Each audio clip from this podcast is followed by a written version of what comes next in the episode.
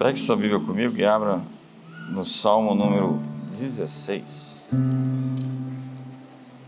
Guarda-me, ó Deus, porque em ti confio. A minha alma disse ao Senhor: Tu és o meu Senhor, não tenho outro bem além de ti.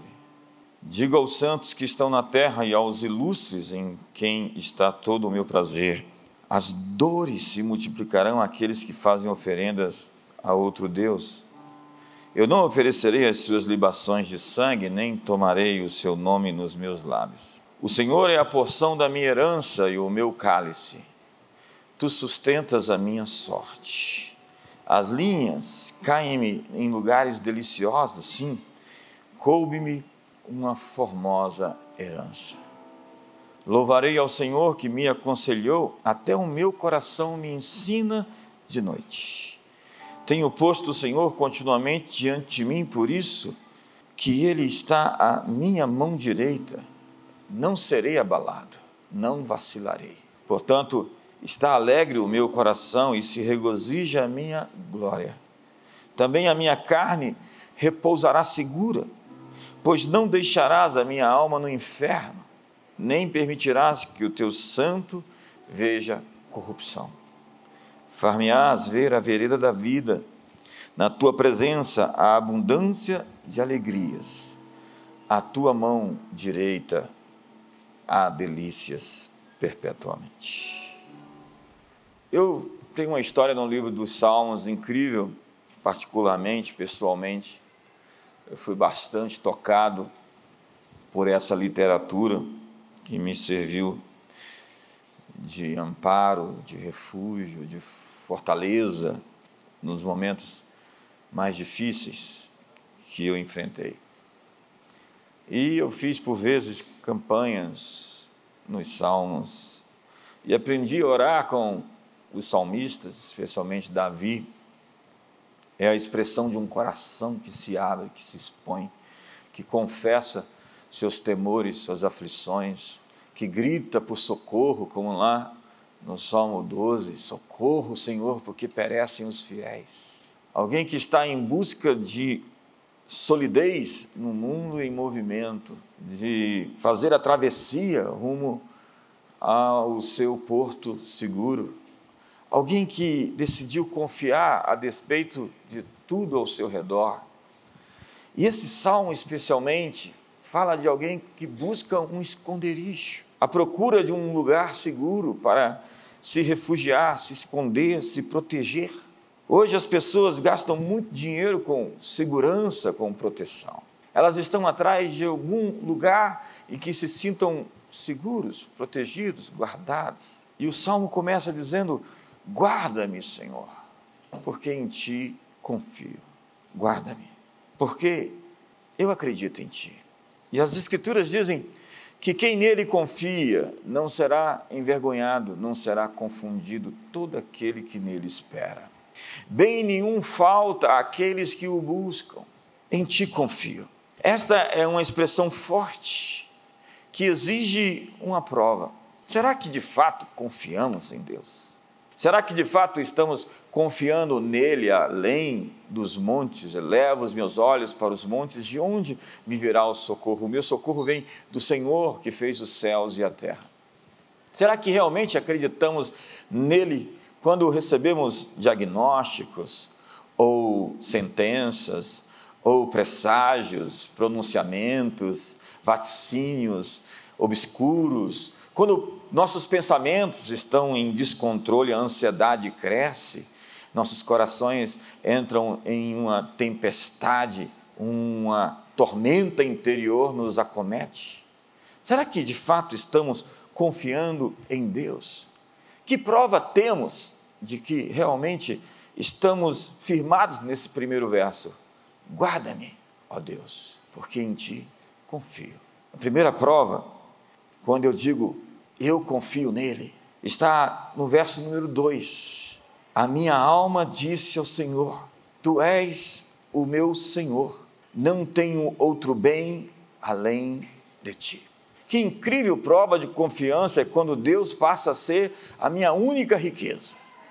Não que eu não possua nada, mas de fato eu sou possuído e apenas mordomo e administrador das coisas que acesso, que tenho condições de alcançar. Só uma pessoa absolutamente poderosa pode dizer uma coisa como essa: Não possuo outro bem. Que incrível fé de alguém que possa dizer: Não tenho outro bem, Senhor, além de ti.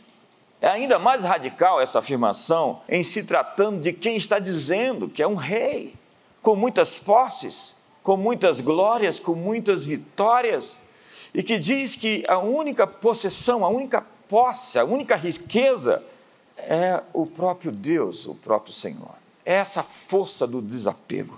Trata-se da mais rica pobreza. O pouco com Deus é muito e o muito sem Deus é nada. Como diz Provérbios, mais vale o bom nome do que as muitas riquezas. E o ser estimado é melhor do que a prata e o ouro. Incrível texto. As Escrituras dizem que o amor ao dinheiro e não o dinheiro é a raiz de todos os males. Esse apego, essa vociferação, essa avidez de ter e possuir, de alcançar algum tipo de segurança, nos faz fazer impropérios, cometer sacrilégios. E o fato é que, quando alguém de fato confia em Deus, está firme sobre uma rocha, onde tudo pode se abalar ao seu redor, mas ele está sob uma pedra que não se move. Onde o mundo pode tremer, como diz o autor Hebreus e como diz o profeta Ageu, que quando todas as coisas abaláveis são abaladas, as coisas inabaláveis permanecem firmes. E os que confiam no Senhor são como o monte de Sião que não se abala, mas permanece para sempre. Sabe, esse salmista é capaz de dizer: não possuo outro bem, bem nenhum. Mateus 6, Jesus disse: se você quiser que eu saiba onde está o seu coração, mostre-me onde está ele. Se você quiser que eu saiba onde está o seu coração, mostre-me onde você gasta o seu dinheiro. Porque há pessoas empanturradas de dinheiro que só fazem bem para si mesmas só conseguem se louvar, se ovacionar e são admiradas por fazer bem a si mesmas e a mais ninguém. Mas ontem eu disse numa mesa que a riqueza ela é uma responsabilidade e não simplesmente um privilégio. Ela é um encargo e não simplesmente uma bênção que se recebe. E de tudo isso que recebemos, deveremos então prestar contas. Porque quantos ricos hoje vivem na pobreza, na lógica de vou viver pobre para morrer rico? É, ao jovem rico, de maneira tão customizada, tão personalizada, e a mais ninguém Jesus disse isso. Vai e entrega a tua riqueza, porque ela controla seu coração. Dá o que você tem aos pobres, porque o que você tem não é seu, você é pertencente àquilo que você possui. As suas posses controlaram o seu coração e não o seu coração controlaram os seus bens. E Lucas 12 diz que o homem tinha celeiros enormes e disse: Vou desfazer esses celeiros e vou construir ainda maiores. E um anjo, um vigia, um guardião diz: Louco, essa noite pedirão a tua alma e o que tu tens preparado, para quem serás? Eclesiastes diz que quem ama o dinheiro, jamais dele se farta. E quem ama a abundância, nunca se farta da renda, porque isso tudo é vaidade, é como correr atrás do vento. Você conseguiu achá-lo? É como um cachorro que fica atrás de morrer o seu próprio rabo. Você já viu essa cena? Há pessoas nessa sina, nessa ostentação, nesse desejo. E riqueza sem propósito sempre constrói bezerros de ouro. Bezerros de ouro. O dinheiro é, de fato, o principal falso Deus dessa era. Já lhe ocorreu que a marca da besta é uma marca econômica. Um Deus não é somente algo diante de quem as pessoas se dobram, mas em quem as pessoas confiam. Confiam. Os sintomas de mamon na vida de alguém podem ser ansiedade, a preocupação, o medo, a ganância, a avidez, a cobiça, a parcimônia, a autossuficiência, porque ganância é a avidez de ter, cobiça é desejar o que não é seu, e a parcimônia extrema é mesquinharia.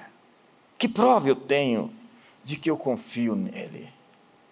A segunda prova, quando eu digo que confio nele, então minha relação com Deus é também um chamado para uma experiência relacional com o outro, com o vizinho, com o próximo. Verso 3 diz: Digo aos santos que há na terra. São eles os notáveis nos quais tenho todo o meu prazer. O grande problema do ser humano é o orgulho. O orgulho é o maior dos vícios, é o maior dos males. O problema de todo mal surge no orgulho, quando o querubim da guarda se exaltou e ali nasce a queda, ali nasce o pecado, ali nasce o mal, o mal. Entenda que o mal não é algo em si, é uma privação. O Deus bom fez tudo muito bem e muito bom. Um Criador bom fez as coisas em perspectiva, de maneira correta. Mas assim como a escuridão é a ausência da luz e a doença é a ausência da saúde, o mal é uma privação das coisas boas.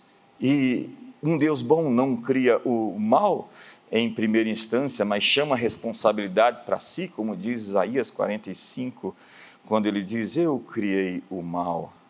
Não em primeira instância, porque ao fazer Lúcifer, o querubim da guarda, ele não tinha feito um demônio, mas as escolhas do anjo e as escolhas das pessoas as transformam em diabos. Jesus, Deus, o Criador, não fez Satanás, ele fez Lúcifer. E Lúcifer se transformou no inimigo. Diga aos santos que estão na terra e aos ilustres em quem está todo o meu prazer. Nós não entendemos porque estamos muito cheios de nós. Moisés permitiu da carta de divórcio, disse Jesus, por causa da dureza dos vossos corações. É porque vocês são orgulhosos que vocês não resolvem seus conflitos.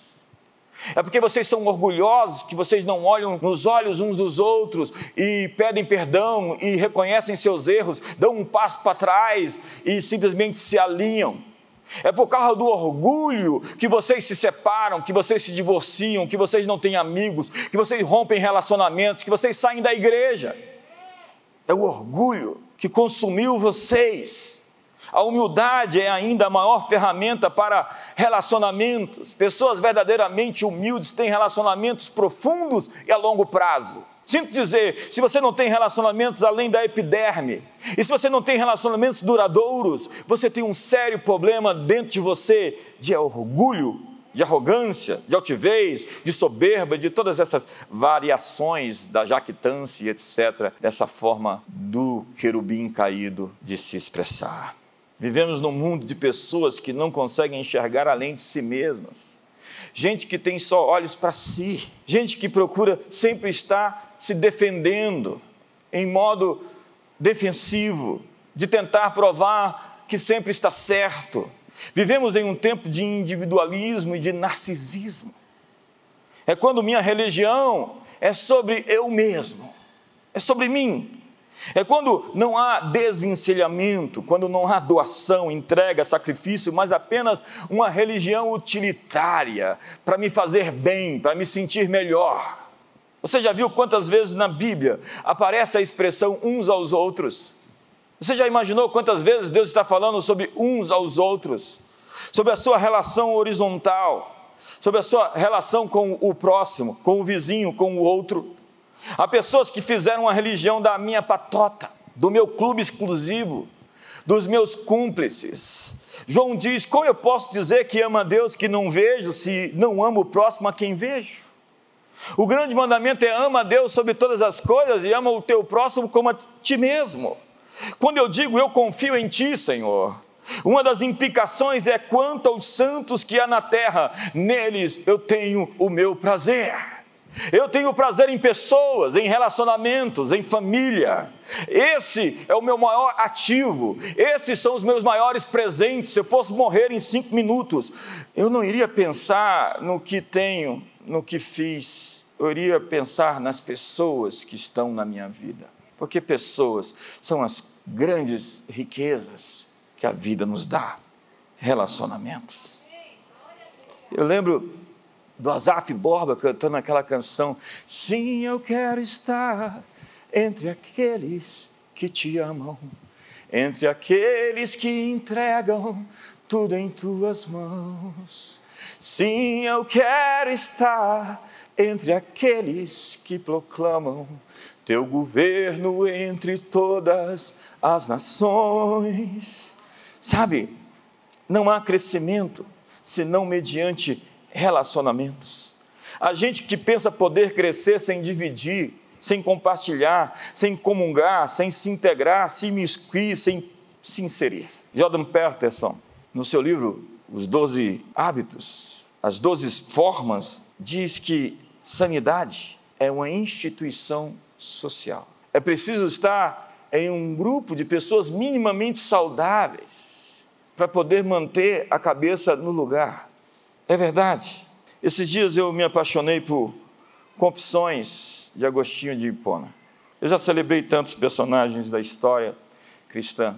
E esses dias eu descobri Agostinho. Eu tinha uma compreensão sobre ele, ainda que média, sabia pouco acerca dele, e eu fiz um mergulho esses dias para conhecer um pouco mais da sua obra. Agostinho é o homem que inventou a autobiografia interior. Ele faz uma autobiografia e ele não fala de si. A princípio, ele começa falando de Tu, ó Senhor, permita-me entrar em tua presença, já que sou pó e cinza. Para ele, o pecado é falhar em viver aberto para o outro. Mas para se abrir de verdade, exige-se humildade. O mergulho interior não é encontrar sua identidade, mas reconhecer sua miséria sua dependência da graça e da graça que chega pelo outro. Há muito que Deus vai te entregar nessa vida pelo o outro. Há tantas coisas que você só vai receber do outro. E se você não se conectar às pessoas do seu destino, você jamais vai receber o que Deus tem para te entregar, porque existem tantas coisas que Ele colocou no outro para te dar. E enquanto você não se conectar e honrar essas pessoas, essas pessoas não vão dar a você aquilo que Deus tem para te entregar, mas mediante outras pessoas. Sim, a graça que chega pelo próximo. Assim você se abre de verdade para uma experiência relacional. Mas a experiência que temos hoje não é de se abrir, é de se autoafirmar. Abra então o Facebook, abra o Instagram, e as pessoas estão ali todo o tempo tentando se afirmar. Estamos todo o tempo tentando impressionar, mostrar habilidades, nossas forças, nossa sabedoria, e isso cansa já ficou cansativo, estou extenuado, exausto de ver essas demonstrações de aparente força, habilidade, sabedoria, beleza, estética. Estamos num beco sem saída, onde a única saída é a humildade de fazer o caminho de volta, de dar um passo para trás, de lembra onde tu caístes e volta às primeiras obras.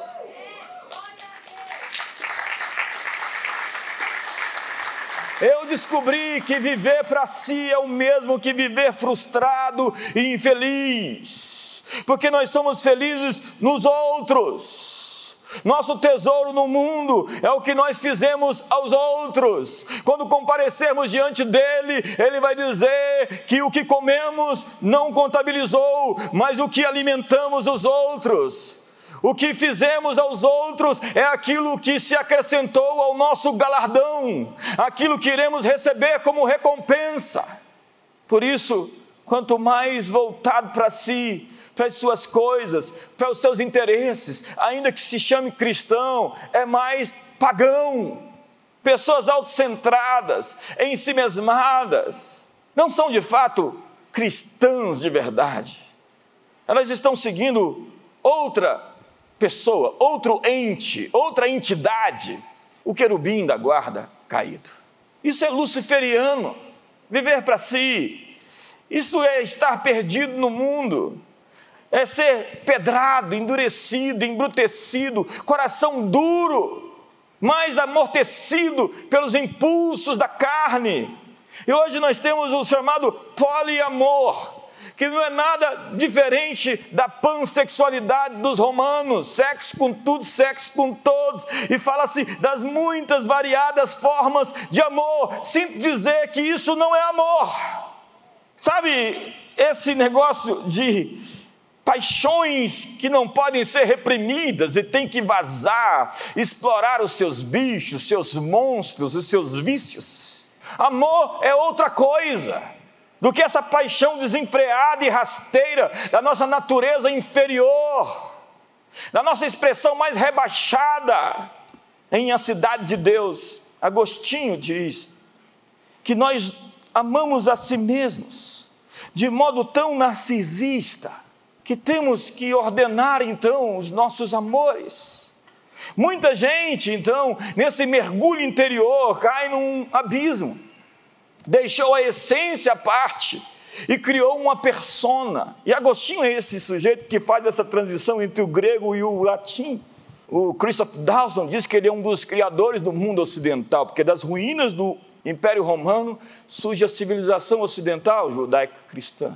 E ele usa essa palavra persona para falar de um papel social que se torna pessoa. Então a pessoa não é de fato o ente, a entidade, o ser, o indivíduo, senão um, uma relação social, um comportamento, um papel que a pessoa representa diante dos outros. Então ele falava da persona veritatis, a pessoa verdadeira que tem que se abrir, se vulnerabilizar se expor para de fato aparecer, porque enquanto essa pessoa não aparecer, nunca de fato vamos ter relacionamentos de intimidade, relacionamentos profundos, relacionamentos na alma. Ao se voltar para o próprio eu, nós deixamos à parte quem somos de fato, nós mesmos.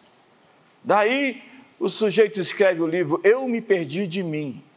Há muita gente perdida dentro de si que não sabe nem o que está fazendo. O incrível é que gente assim, que busca felicidade a todo custo, acaba sendo miseráveis, infelizes. Quanto mais anseio por ser feliz, mais infeliz você será. Não fomos feitos assim. O eu interior é um abismo e tem gente se afundando em si mesmo. Confissões, de Agostinho.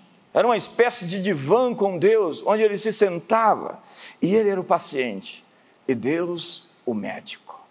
Hoje a psicologia contemporânea tirou Deus e colocou o homem, seus desejos, suas vontades, suas paixões, suas obsessões, suas compulsões. Hoje o que importa é o meu bem-estar, minha felicidade o importante é ser feliz, se for bom para mim, se me fizer bem. Esse é o caminho contrário à cruz.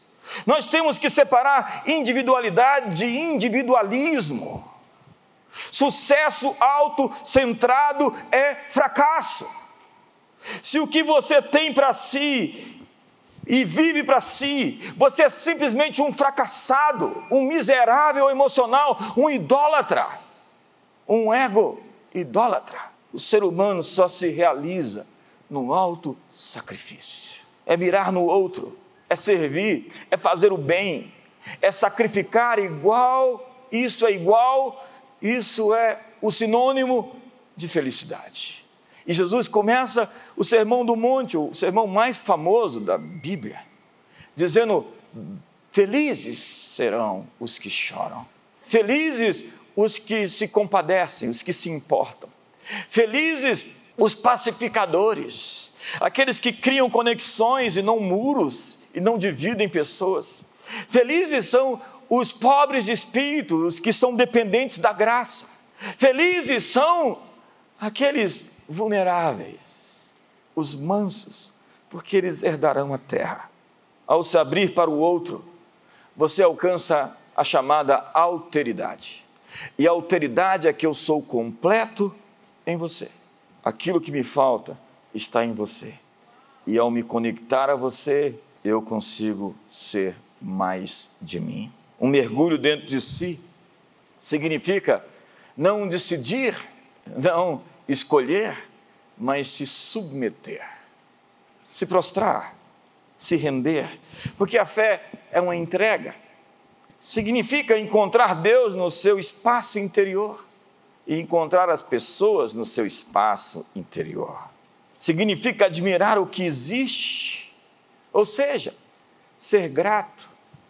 Grato pelas coisas simples, pelas coisas mínimas, fazendo de cada momento um momento especial, porque há tanta gente insatisfeita, e as pessoas insatisfeitas sinto dizer que você sofre de ingratidão, porque há um vento soprando, há um dia iluminado, há uma água para beber, há um pão para se comer, há um amigo para conversar, há pernas para andar, há saúde para viver tenho uma vida para aproveitar.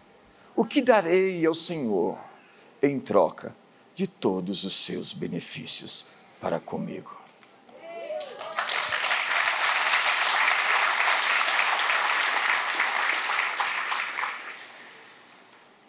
A insatisfação de muita gente é pura ingratidão. Contemplar é sair de si na admiração diante do mistério da grandeza do que existe. As coisas que nos fazem felizes, amigos, elas são gratuitas, elas não custam nada. Ao abrir-se para o mundo em admiração e assombro, nós fazemos da vida um espetáculo diante dos nossos olhos. Então, qualquer coisa pode ser celebrada pode ser pensada, contemplada, percebida, discernida, agradecida. Cada coisa mais simples se torna especial e única. Verdadeira humildade é marcada por gratidão. Uma pessoa verdadeiramente grata é uma pessoa verdadeiramente humilde. E a maior habilidade, a maior capacidade, o maior dom que alguém pode obter na vida é um coração manso e humilde. O convite, então, é para uma travessia, é sair do meio da multidão, ir para um lugar da interioridade. Meu interior, então, é o ponto de encontro com Deus, o ponto de encontro com o outro. Intimidade é isso, o resto é persona, é máscara, é papel social, é uma apresentação de um rótulo que muitas vezes não corresponde ao conteúdo. Estamos vendo fachadas. Eu estou atrás de essências. Deixar a persona, então, e mostrar a essência é o que pretendemos para ser quem somos. E precisamos, portanto, de um barqueiro, alguém que nos leve para o outro lado de nós mesmos. Autoconhecimento é a chave a tarefa, portanto, é aprender a amar de verdade. Digo aos santos que estão na terra e aos ilustres em quem está todo o meu prazer. Em terceiro lugar, quando eu digo, Deus, eu confio em Ti, guarda-me, Senhor, porque eu acredito em Ti, nós perdemos a possibilidade de ter um plano B. No verso 4, nós vemos: as dores se multiplicarão àqueles que fazem oferendas a outro Deus. Eu não oferecerei as suas libações de sangue, nem tomarei o seu nome nos meus lábios. Foi Constantino, o imperador, que inventou o cristianismo, onde pode-se ter Deus e Apolo, Deus e a rainha dos céus, Deus e a deusa da fertilidade porque Constantino, dizendo-se cristão, ainda tinha a adoração de Apolo. E muitos daqueles que no século IV diziam-se converter-se a Jesus Cristo, ainda guardavam os seus deuses de estimação, como muitos de nós. Então eles iam aos cultos, adoravam a Deus e continuavam adorando parte do panteão dos romanos. E o panteão dos brasileiros hoje é um pouquinho diferente, ou do mundo pós-moderno. Sabe, se dizemos que confiamos nele, nossa fidelidade não tem outra opção. Deus é exclusivo, como um casamento é exclusivo. Deus não quer ser o segundo, senão o primeiro, e não aceitaria essa condição, já que Ele é o grande Senhor. Ama a Deus sobre tudo, sobre todos. Ama a Deus com todas as suas forças, ama a Deus com todas as suas energias, ama a Deus com todo o seu coração, com toda a sua alma, com todo o seu entendimento. Ele é o primeiro, ele é o único. Então, se ele é o primeiro e ele é o único, não há mais simpatias. Não existem mais horóscopos. Não há preces dirigidas a quem quer que seja, senão aquele que está vivo, que morreu, mas está assentado à destra da majestade nas alturas. Eu sou o caminho, a verdade e a vida. E ninguém vem ao Pai senão por mim. Porque não existe outro mediador entre Deus e os homens, senão Jesus Cristo, homem. Porque abaixo dos céus não existe outro nome dado entre os homens pelo qual importa que sejamos salvos. Jesus, Deus bendito para sempre. Em quarto lugar, quando digo, guarda-me, ó Deus, pois em ti confio, então não há mais temores do futuro. Verso 5 diz: o Senhor é a porção da minha herança e o meu cálice. Tu sustentas a minha sorte. Tu és o arrimo da minha sorte. Então nós desistimos de marionetar nossas vidas, desistimos de viver por conta própria e entregamos o nosso caminho ao Senhor. Entregar o seu caminho ao Senhor é mais do que viver uma vida superficial de membro de igreja, mas ser um discípulo de Jesus. Porque há muitos que dizem que creem em Jesus, mas que não seguem Jesus. Precisamos fazer essa distinção entre os crentes e os discípulos, porque até os demônios creem e tremem, mas não obedecem. E há tantos de nós que dão tão mau testemunho. E a minha pergunta é: Jesus faria negócios como você faz? Jesus olharia para as pessoas como você olha? O que Jesus faria se estivesse no seu lugar? Jesus falaria como você fala? Entrega o teu caminho ao Senhor, confia nele e o mais ele vai fazer. Quando fazemos isso, ele é o arrimo, a fiança, a segurança da nossa sorte, a garantia do futuro e o futuro a ser esperado nele. Eu sei que pensamentos tenho ao vosso respeito, pensamentos de paz e não de mal, para vos dar um futuro e uma esperança. Então a minha sorte já não está mais nas cartas, nos pêndulos, nas nuvens, nem mesmo na posição dos astros, porque de dia não me molestará o sol, nem de noite a lua. Minha sorte não está numa bola de cristal, nem tampouco na escrita da minha mão. Uma vez eu estava na praia e uma mulher disse: Deixa eu ler sua mão. E eu falei: Pode ler, primeiro eu quero ler a sua. E aqui está dizendo que a senhora tem que mudar de profissão. Só tem que parar de enganar as pessoas. Minha sorte não está aqui nos traços da mão, está nas suas mãos. Pois quando o Senhor restaurou a minha sorte, eu fiquei como quem sonha Sabe, isso simplifica a vida demais, isso cura nosso estresse, isso arranca a incerteza e a angústia, evita a ansiedade e a aflição que se acometem sobre nós. Minha sorte não está lançada, minha sorte foi abraçada por Ele. Deus, guarda-me, porque em Ti confio, Tu és o arrimo da minha sorte. Em quinto lugar, quando eu confio em Deus, a vida fica fácil, flui naturalmente, sem esforço, sem desgaste eu vou no flow, no fluxo, sem estresse. Verso 6: Caem-me as divisas em lugares a menos, é muito linda a minha herança. Quando confio nele, necessariamente tenho uma ótica então positiva da vida, uma perspectiva positiva. Se eu digo que confio nele, eu não tenho olhares sombrios sobre o futuro, porque eu estou segurando na, minha, na sua mão, sendo guiado por ele aos lugares que ele quer me levar. E se ele é meu pai, eu posso acreditar que há coisas que ele preparou para mim, grandes e maravilhosas surpresas. Deus está preparando o meu caminho, aplanando as minhas veredas, me levando ao meu destino, porque o meu olhar está nele, os meus olhos estão nele.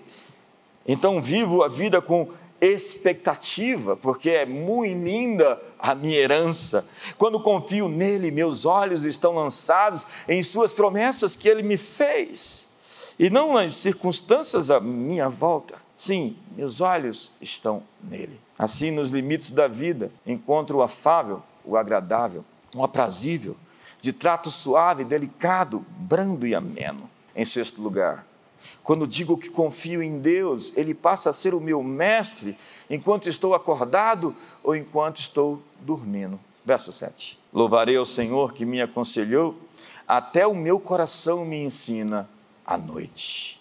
Ele é o Senhor de nosso consciente, de nosso inconsciente. É certo que não dormita nem dorme o guarda de Israel.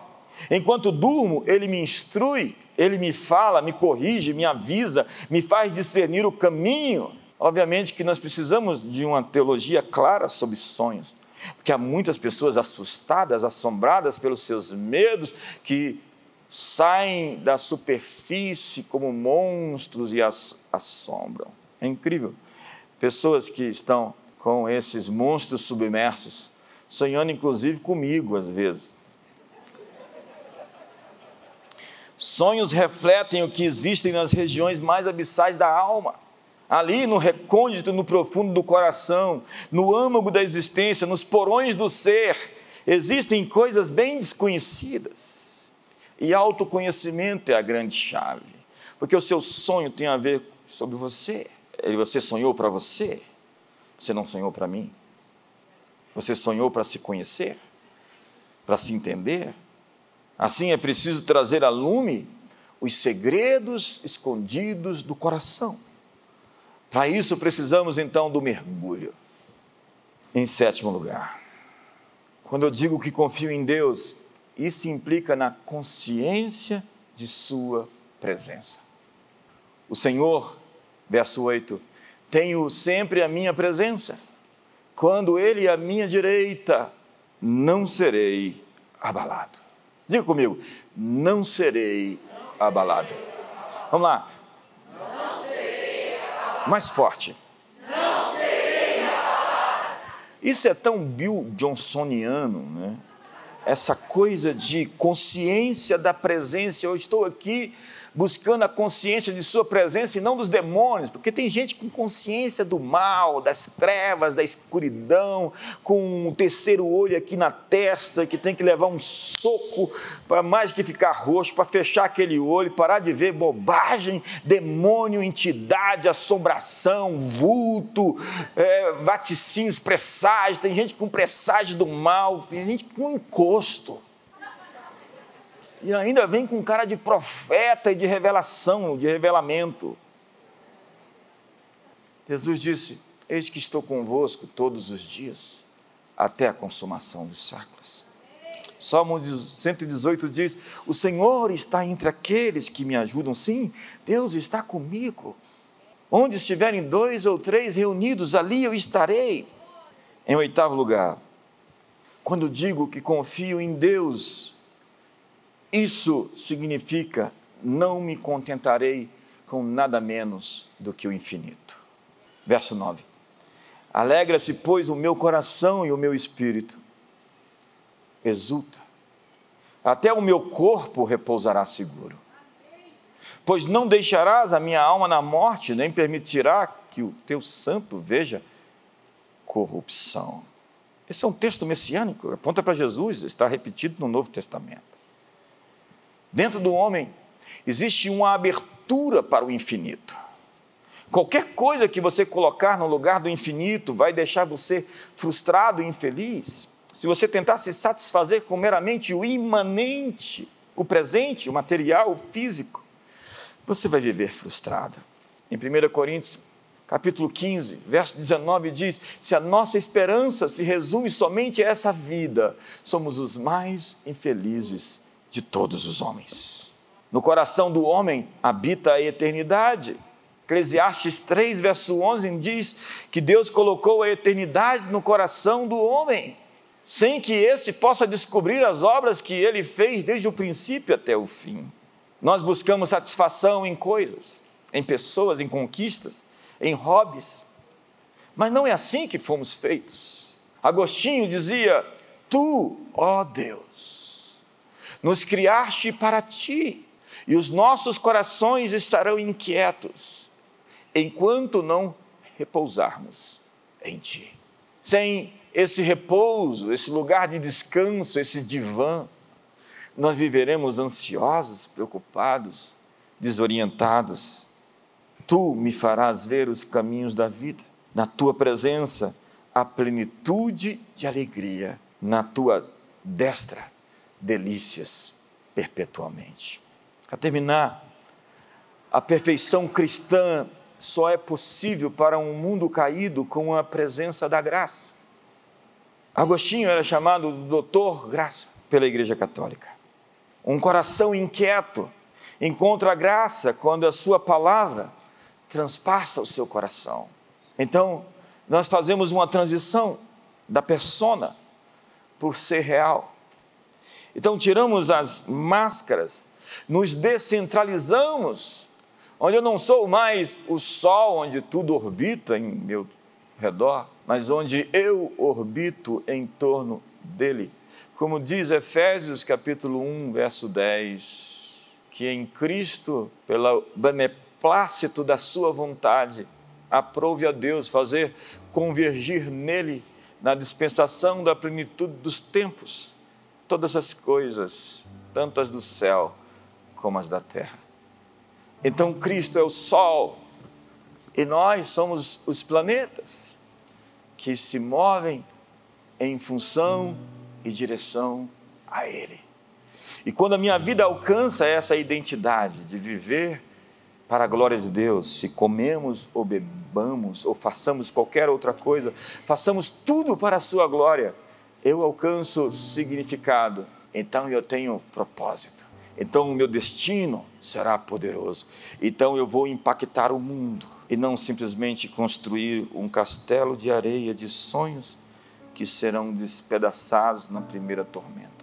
Não, a minha casa é firme, ela está edificada sobre a rocha e ela permanecerá mesmo depois que eu sair daqui, porque se eu confio nele, eu mostro como prova todas essas questões e principalmente, essencialmente, que a minha vida está focada e tem como objetivo a sua glória.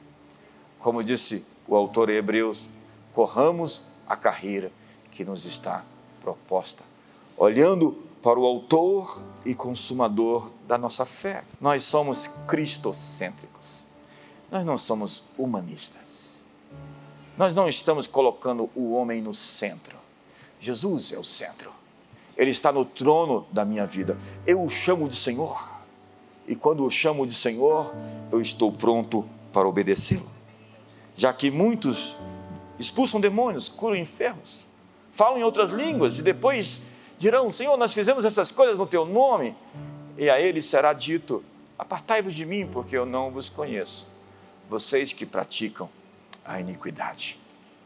Somos filhos, obviamente, e temos a natureza do nosso Pai, parecemos com o nosso Pai você é a cara do seu pai, você tem os olhos do seu pai. Então você está seguindo. E como disse Jesus, eu não faço nada que não vi meu pai fazer. Quais são seus valores? Em que você está firmado? Onde está a sua confiança? Quando você não confia em Deus, você confia em outra coisa. Você confia na sua força, você confia no seu braço, você confia na sua sabedoria, você confia nos seus relacionamentos. Você confia no seu extrato de conta bancária, você confia nos seus diplomas. Ei, ei, tire os olhos disso tudo. Olhe para o infinito. Deus pôs a eternidade dentro de você. Há algo que clama por Deus, que suspira por Ele, como as corças suspiram pela face das águas. Assim por ti suspiram minha alma. É como disse Blaise Pascal, o filósofo do século XVI. Dentro do homem há um grande vazio que não pode ser preenchido por nenhuma criatura, senão pelo próprio Criador. Deixe que Jesus seja o seu centro. Deixe que sua vida orbite em torno da sua vontade. Quebre a sua cerviz, o seu coração duro hoje. E decida seguir Jesus e não os seus instintos, não as suas paixões, não as suas compulsões, não as suas obsessões, não os seus psicólogos humanistas, não a fama, o dinheiro, o poder. Essa é uma vida de infâmia, essa é uma vida de desperdício. Viver para Cristo, seguir Jesus, é a maior aventura que você pode ter nessa vida.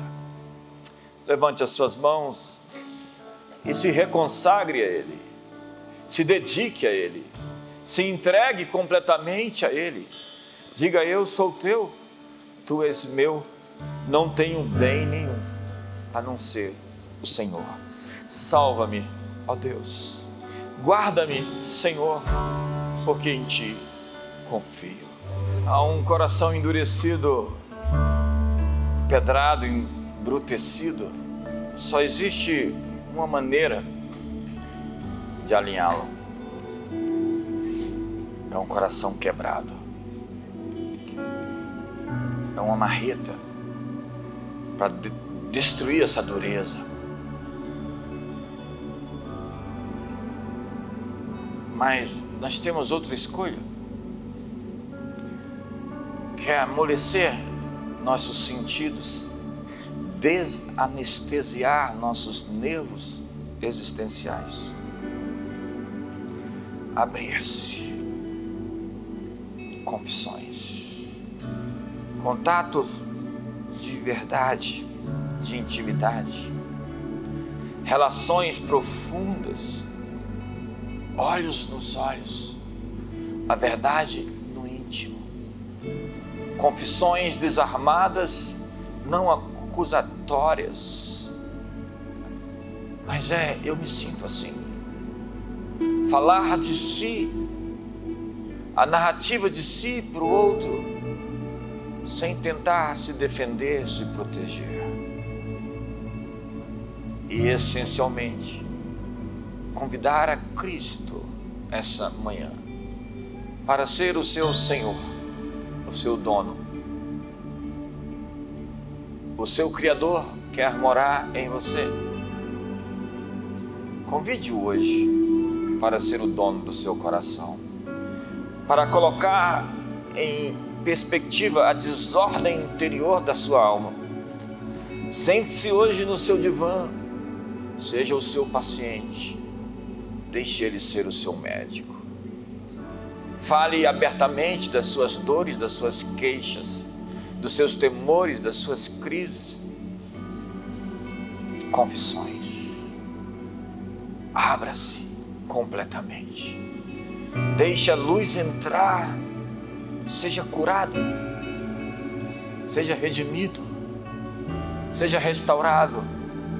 Você não precisa de prepotência, de arrogância, de soberba, de orgulho, de altivez. Isso demonstra somente a sua insegurança interior. É hora de olhar para dentro e dispor-se vulnerabilizar-se, quebrantar-se, porque é um coração contrito e quebrantado, eu não desprezarei. Eu, o Senhor, habito no alto e sublime trono, mas habito também com o contrito e quebrantado de espírito. Essa terra macia e mole do seu coração é o lugar onde as sementes podem ser plantadas e é o lugar onde haverá fecundidade, fertilidade. É o ambiente perfeito para que a palavra de Deus germine e dê frutos. E hoje comigo, faça uma oração. Diga, Jesus, eu quero te conhecer, saber quem tu és. Não por palavras, mas de fato e de verdade. E nessa manhã, eu não quero você na periferia da minha vida, mas no centro. Eu te convido para reger minha história. A partir daqui, decidir e me levar para o sonho que tu tens para mim, que tu escolhestes. Eu me desarmo, eu baixo a guarda, eu deponho as armas e estou aberto para que tu faças de mim o teu santuário, o lugar da tua habitação, onde a tua vida floresce em mim, a partir de mim, para o mundo, para os outros. Hoje eu te aceito, meu Senhor, meu Salvador. Guarda-me, porque confio em Ti. Em Teu nome eu oro.